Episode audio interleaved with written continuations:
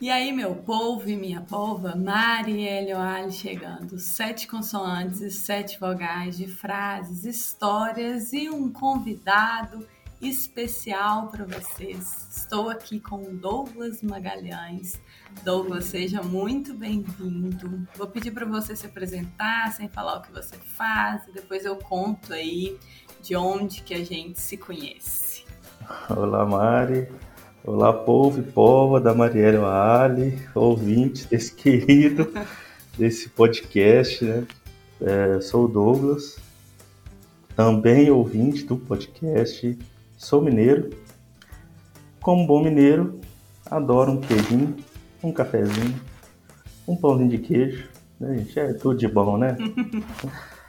É, sou neto, sou irmão, sou tio, sou padrinho, sou namorado, sou amigo e amo o que eu faço, adoro a minha profissão, não me vejo fazendo outra coisa. É, adoro viajar, aprender novas, novos, ter novos aprendizados e exercitar a minha criatividade. E, gente, assim, eu tô me sentindo muito importante. Mas muito importante. De estar participando do, do episódio. Assim, eu tô, tô nervoso, minha mão tá gelada. Mas para mim é uma honra, tá, Mari, estar aqui com você. É, te agradeço é, pelo convite e pela generosidade.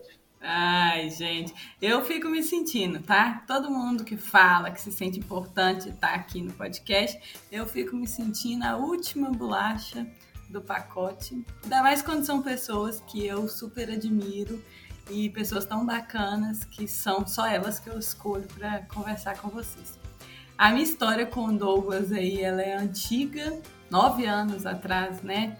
É, eu, quando eu comecei a dar aula, saí, eu terminei o mestrado em 2013 e comecei a dar aula logo depois na UENG, na Faculdade de Engenharia da João Malevade, né, na FAENG.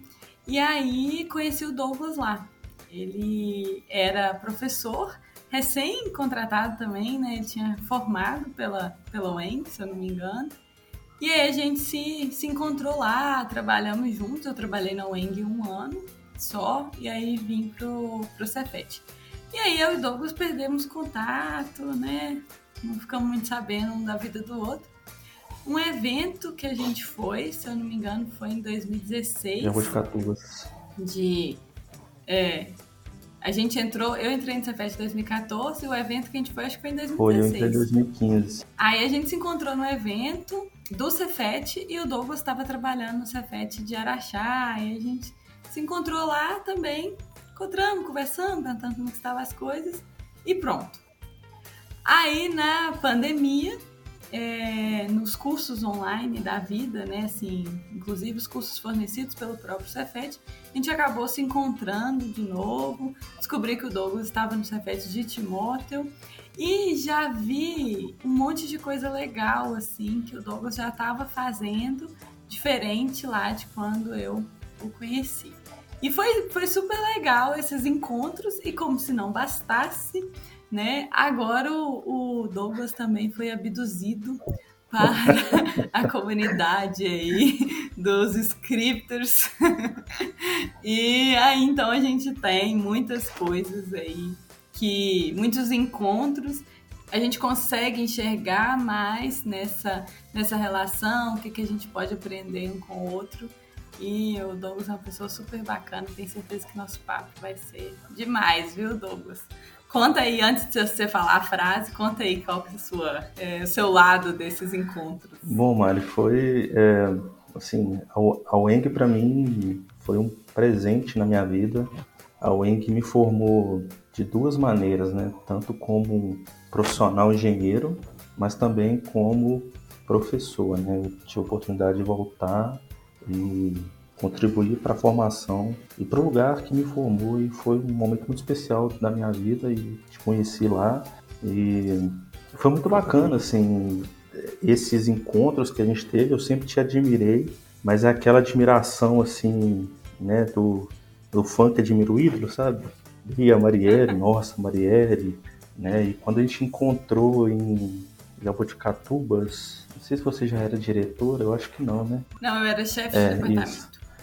Então, assim, era um, você entrou no Cefet primeiro que eu, então era sempre um espelho, sabe, mano? Assim, eu não, a gente não tinha tanto contato, mas eu te acompanhava de longe de pessoas que falavam comigo e poder estar tá mais próximo de você agora tá assim muito bacana, sabe? Ir pro script, é, script, gente, script, que que, que é isso? Gente? Que que é o script?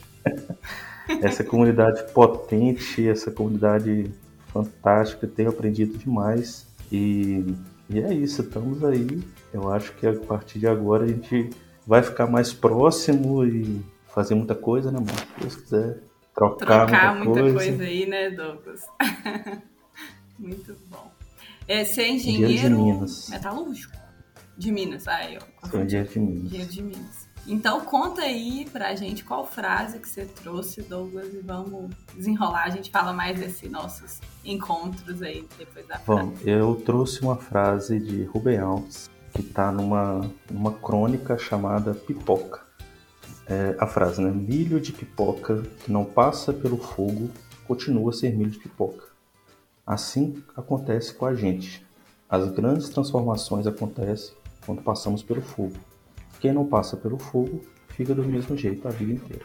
Nossa senhora, eu não, não conhecia, tá, Douglas? É muito bonito. Né? Forte, né? pesado. Repete aí pra gente. Milho de pipoca que não passa pelo fogo continua a ser milho de pipoca para sempre. Assim acontece com a gente. As grandes transformações acontecem quando passamos pelo fogo. Quem não passa pelo fogo fica do mesmo jeito a vida inteira. Nossa, é, eu vou falar aqui que, que me vem, tá? Eu gosto de falar assim primeiro e depois a gente. Eu quero te ouvir. Mas o milho de pipoca que não passa pelo fogo, né? Continua milho de pipoca. E é, é dura, né? É, é uma frase que ela é uma verdade dura da gente ouvir, mas que faz sentido na minha vida em muitos momentos, acredito na sua também. E o que, é esse fogo, né? Para mim vai ser um fogo diferente, pode ter sido a perda da minha mãe, uma dificuldade que eu passei ali em alguma disciplina da faculdade que eu reprovei, é alguma é, dificuldade dentro do relacionamento que a gente tem, né? Relacionamento tanto familiar, é, com irmãos, quanto amoroso mesmo eu fico muito pensativa de que o fogo ele tem o poder de transformar o milho em pipoca, mas ele também tem o poder de queimar e deixar alguns piruás lá, né? Quem, quem nunca viu isso? Então, além de ter essa passagem do fogo, né? É, o, o, trauma sozinho ele não transforma ninguém em algo melhor. É, precisa a nossa ação, é preciso que a gente também faça por onde, que a gente pegue aquela, aquilo que nos aconteceu, aquele fogo, e consiga dar um significado, um aprendizado. Então, o mesmo fogo que transforma o peruá em pipoca, ele queima algumas e deixa outras como piruá, né? Então, acho que traz para a gente também um pouco dessa nossa responsabilidade de o que fazer quando passar por esse fogo. Mas eu quero te ouvir aí, por que, que você escolheu essa frase? Quando que foi a primeira vez que você teve contato com essa crônica? É, essa crônica foi me apresentada pela, pela minha psicóloga, a Liliane, uma sessão de terapia. E assim, é uma crônica muito bonita, recomendo ler por inteiro, né? Tem muitas frases, muitas, é, muitas reflexões, né? E disso que você falou, ele traz uma outra reflexão é, bem nesse ponto né, do, do Piruá, né, ele trata o Piruá como aquela pessoa que não, que não se transformou, né, que, é, que diante do fogo não, não quis se transformar e, e acabou se queimando. Né? E, então, assim, nessa, nessa sessão de terapia, ela me apresentou essa, essa crônica e caiu como uma luva, assim, é, nesse, nessa jornada que eu tenho vivido aí desde 2021. Não só nessa jornada, mas eu, eu acho que ela contempla o que a gente passou, o que a gente tem passado nessa pandemia. E, e é isso que você disse, assim, cada um da gente vai passar por um tipo de fogo.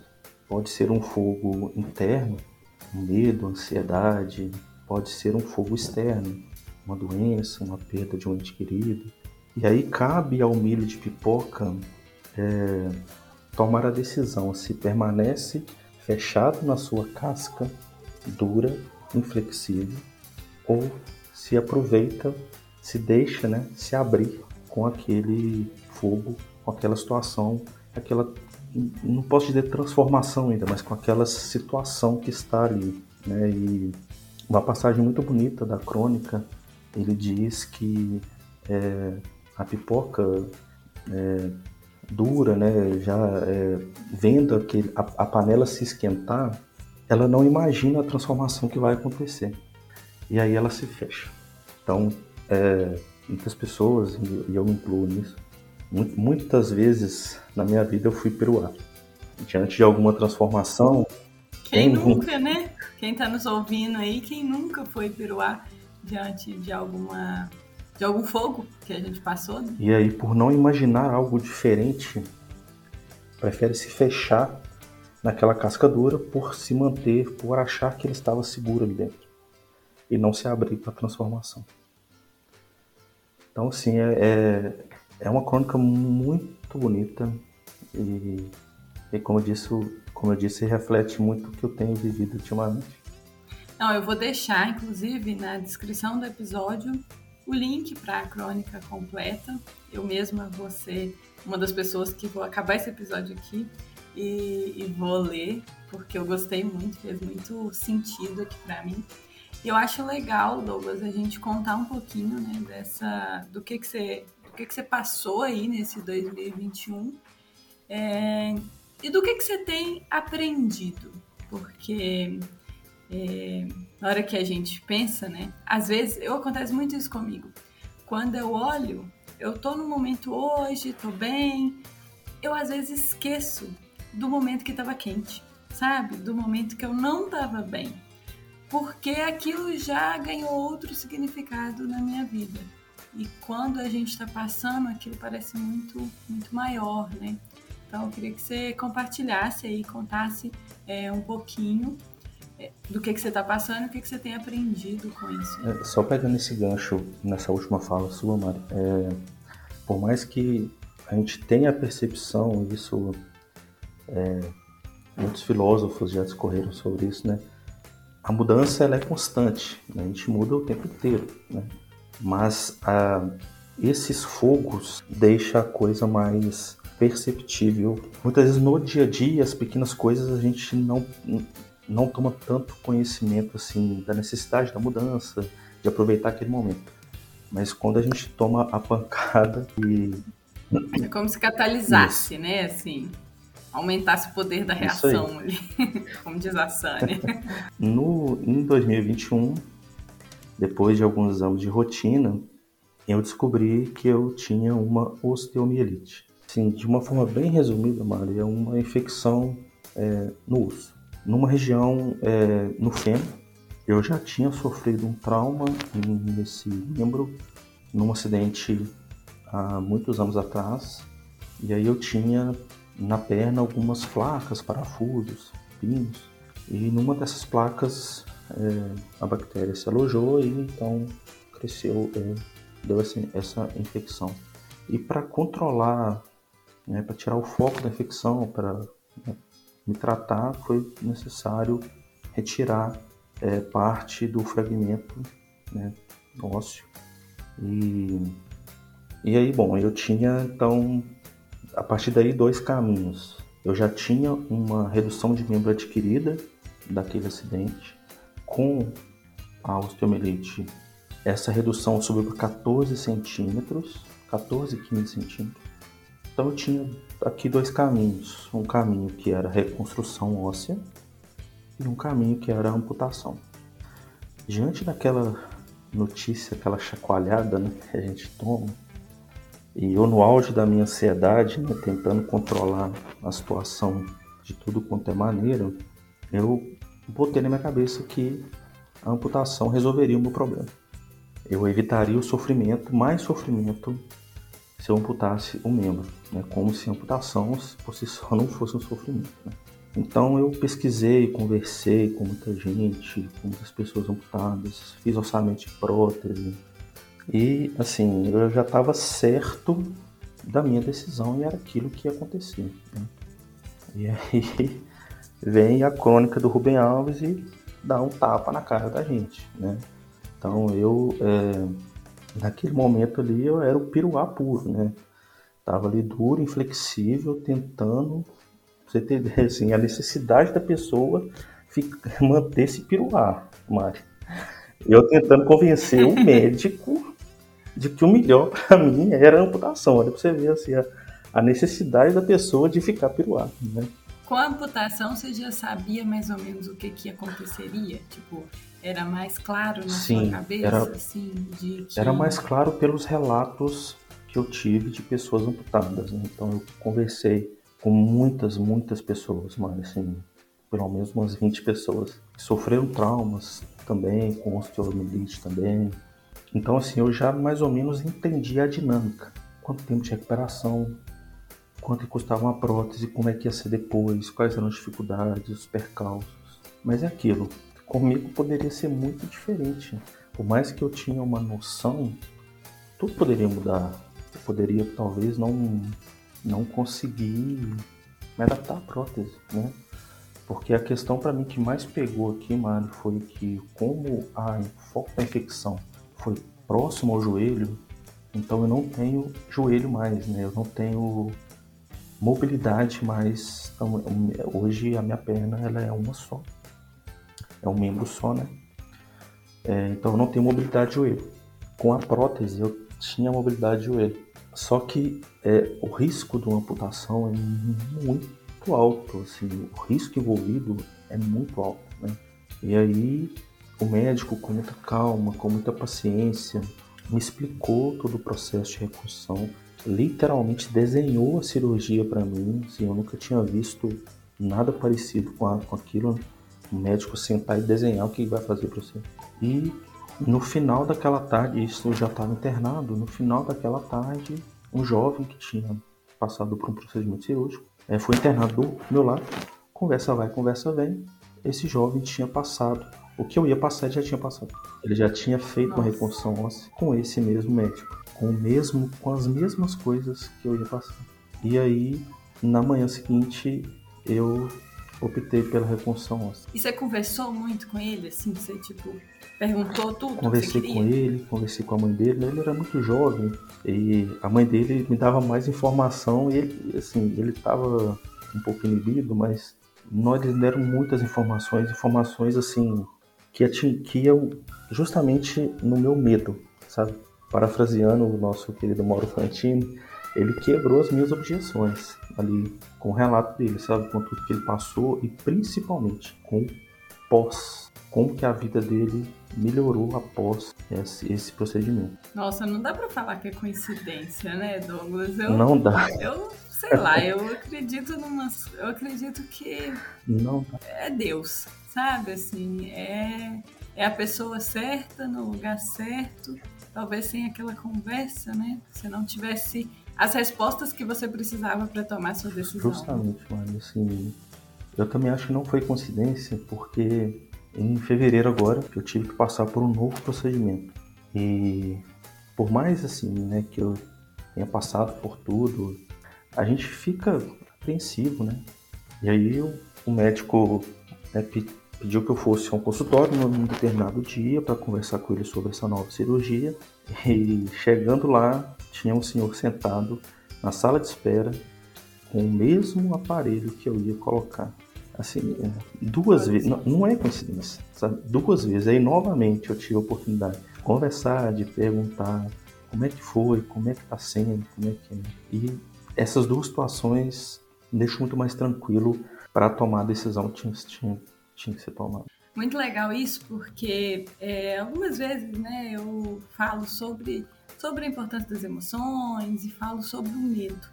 Como que a gente pode lidar com o medo? Porque o medo ele é uma emoção muito importante para a nossa sobrevivência, mas ao mesmo tempo a gente precisa lidar com ele. E a, existem duas maneiras né, que precisam, que a gente precisa fazer para lidar com o medo. Primeiro é nos informar é justamente entender né, o que que o que, que a gente vai passar ali. E o segundo é enfrentar. Então eu fico aqui impressionada como você teve a oportunidade, né, de se informar ali em momentos tão decisivos, porque você poderia buscar na internet, você poderia né, buscar outras pessoas, igual você fez com pessoas amputadas, você poderia buscar outras pessoas que já tinham passado por essa cirurgia para conversar. Mas você teve a oportunidade ali, no momento que você precisava de se informar, e isso te deu ali né, coragem para tomar as decisões. Nossa, muito, legal, viu, Douglas, essa história. Então, só porque teve uma parte que você não falou, você decidiu pela. Como chama extensão? É uma repunção óssea com fixador externo, do tipo Ilizarov. É, depois vocês pesquisem no Google, Ilizarov vai aparecer. o impacto visual, ele não é tão, não é tão agradável de, de, de se ver, né? mas é o que é necessário para reconstruir a perna, né, e reconstruir os 14 centímetros. Então, hoje eu estou, vamos falar, no finalzinho já no, do, do, do tratamento e é, os, 14, eu, os 14 centímetros que eu tinha perdido, com esse processo eu, eu ganhei, né? Então, foram, é, assim, crescidos 14 centímetros de osso na minha perna e a minha perna hoje ela está praticamente igualada com a, com a com a outra. É um, é um processo muito interessante, sabe? É muito, muito impressionante como, como que é, porque é um processo de... é um milímetro por dia que o osso cresce. Então... E não cresce sozinho não, tá, é. gente? O Douglas estava me mostrando aqui, a gente está conversando de vídeo, ele estava me mostrando como que é a ação dele que faz o osso crescer, né, Douglas? Como que você faz isso? Isso, é quatro vezes ao dia é, toda essa estrutura que está na minha perna, ela tem algumas porquinhas, alguns parafusos que eu vou ajustando ao longo do dia. É como se eu afastasse, né? Como se eu fosse afastando uma estrutura da outra. Essa estrutura está ligada ao osso, então ela, ele vai afastando o osso do outro. É, então cresce um milímetro por dia. O osso ele precisa estar em contato um com o outro para crescer. Né? Se eu afastar ele de modo que ele não tenha contato, ele não vai, ele não vai, ele não vai crescer. E aí ele cresce um pouquinho, no outro dia eu afasto um milímetro, ele cresce um milímetro, ele, de pouquinho em pouquinho. Durante aí foram três meses e meio de crescimento, de pouquinho em pouquinho. Isso também é uma reflexão de muitas coisas que a gente pode tirar dela. Nossa, eu tô, eu tô pensando muito nisso aqui, sabe? é, nesse crescer de pouquinho em pouquinho, que às vezes, né? E aí muitas vezes eu acho que você que está nos ouvindo aí vai conseguir pensar na sua vida. A gente quer crescer de uma hora para outra, né? A gente quer aprender uma coisa muito rápido, a gente quer ter resultado, na, seja na academia, emagrecendo, ou até numa ascensão dentro do emprego, dentro da, da faculdade, é muito rápido. Mas a gente sabe que é, as coisas que são mais duradouras e são mais fortes, elas vão acontecer, né, Douglas, de milímetro de pouquinho em pouquinho. E outra reflexão muito bacana, Maria, é que não basta só crescer. Cresceu 14 centímetros. Mas esse osso que cresceu é um osso numa fase de cartilagem. Ele precisa do dobro do tempo do crescimento para amadurecer, para consolidar. Nossa. Então agora eu estou na fase da consolidação, mas então eu tive esse momento do crescimento ósseo e depois do amadurecimento ósseo. Então assim, é, é não basta só a gente crescer.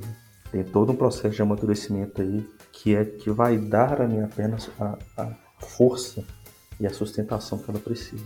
E eu fiquei pensando aqui, Douglas, que esse processo de crescimento e amadurecimento da sua perna, ele deve provavelmente ter acontecido com um processo interno seu, né? De aceitação, desse tempo necessário para cada etapa. E talvez isso era uma coisa que você temia muito, né, por, na hora de optar por esse método, como que foi assim? Porque agora conversando com você, parece que tá tudo tranquilo, né? Tudo bem, mas teve momentos tipo punk. Muitos momentos punk, muitos. Assim, é uma jornada de muito aprendizado, né? Hoje, estável, estabilizado, já no finalzinho, é, eu encaro como uma jornada de aprendizado, mas é, foi assim, é, é, um, é, um, é uma luta. Né? Como a gente estava conversando mais cedo, a gente é, romantizar esse processo, né? É bem por aí, né? Então, no início eu fiquei 40 dias internado no hospital. Foi numa fase que a pandemia não permitia acompanhante nem visita, então fiquei 40 dias e por conta da infecção eu fiquei isolado, não podia ter visitas, só médicos e enfermeiros. E, e nesse processo eu saí de um lugar de autonomia para um lugar totalmente dependente. Dependente de tudo, de é, banho de leito, de não conseguir ir ao banheiro, então eu tinha que usar fralda. Então eu contava com a equipe de enfermagem para me limpar, né, para me ajudar com tudo. Então é, esse foi o primeiro ponto, assim, o primeiro baque de eu com a minha rotina, na minha casa, com meus horários. Agora eu estou totalmente dependente, totalmente. Numa situação de muito constrangimento, né? E então assim é, foi o primeiro baque, né? E quando você falou aí do, dessa dessa reconstrução interna também, lá naquela fase de do controle, de não querer, de é aquilo, né? Eu ouvi isso em algum lugar também, não tô lembrado quem falou, né? É, se aquilo te traz algum medo, alguma coisa, vai em direção a ela, né? Vai em direção que aquilo ali é o caminho. Eu tenho essa frase aqui, tá? Eu tenho essa frase aqui na minha parede. Na caverna que você tem medo de entrar está o tesouro que você Justamente. Precisa. O tesouro que você procura, Joseph Campbell. E era exatamente o que eu precisava. Eu não precisava apenas da reconstrução da terra, mas eu precisava de uma reconstrução interna que ao longo desse processo é, foi acontecendo. Então, é, paciência, muita paciência. Nesse processo da gente querer as coisas rápido, aprender rápido, é, eu tinha que. É tempo. Aqui o tempo trabalhava a meu favor. Ele trabalha a meu favor. Quanto mais tempo eu ficar com isso na perna, mais forte minha perna vai ficar. Mais a minha perna vai ser poupada, porque quem faz todo o trabalho é a estrutura. Mas é tempo. Então, trabalhar a paciência é um dos primeiros pontos. A paciência no sentido de calma, você não tem controle de quase nada, você tem controle de quase nada, e a paciência com as outras pessoas. É, era uma situação nova, não só para mim, mas para as pessoas que estão ao meu redor. Então, elas também sentiram medo, né? Tem as suas angústias. Nossa, como será que ele vai conseguir? Será? Então, é, ter essa paciência com o outro também, num momento, né? É, para mim também foi assim, é, esse foi, foi importante, né? Essa paciência. Isso que é engraçado que você falou, né? É, quando a gente tem autonomia, independência para fazer as coisas, eu acho que a gente é menos tolerante, menos paciente com o outro, sabe? E aí, às vezes, quando a gente se coloca nesse lugar de eu dependo do outro, você se vê mais na obrigação, talvez, de ter mais essa paciência, que se a gente pensar, a gente teria que ter também em outro momento, porque isso que você falou, né? Cada um tem seus medos, suas angústias, mesmo vivendo uma situação é, parecida. Então, fiquei pensando nisso, assim, o quanto que às vezes a gente é impaciente com o tempo do outro, com o jeito do outro, talvez por encarar muito a nossa vida assim, olha, eu tenho controle sobre o que acontece, eu sou independente, então eu não preciso ter paciência com o outro. Então, a gente pode aprender isso sem ter que depender do outro, né? Então, fica aí uma reflexão para você que está nos ouvindo, que é possível a gente ter paciência com o outro, mesmo tendo a nossa independência, né? Outro ponto, Mari, que esse, ponto eu ainda estou assim, no processo, né? ainda está sempre no processo, né? É, que é o exercício da autorregulação. Esse tratamento ele tem altos e baixos. Há um mês e pouco atrás eu estava num momento de baixa. Hoje eu estou mais no momento de alta, vamos assim dizer. Então esse exercício de voltar ao centro depois que alguma coisa aconteceu é, é algo que, que eu tenho aprendido também durante esse tratamento.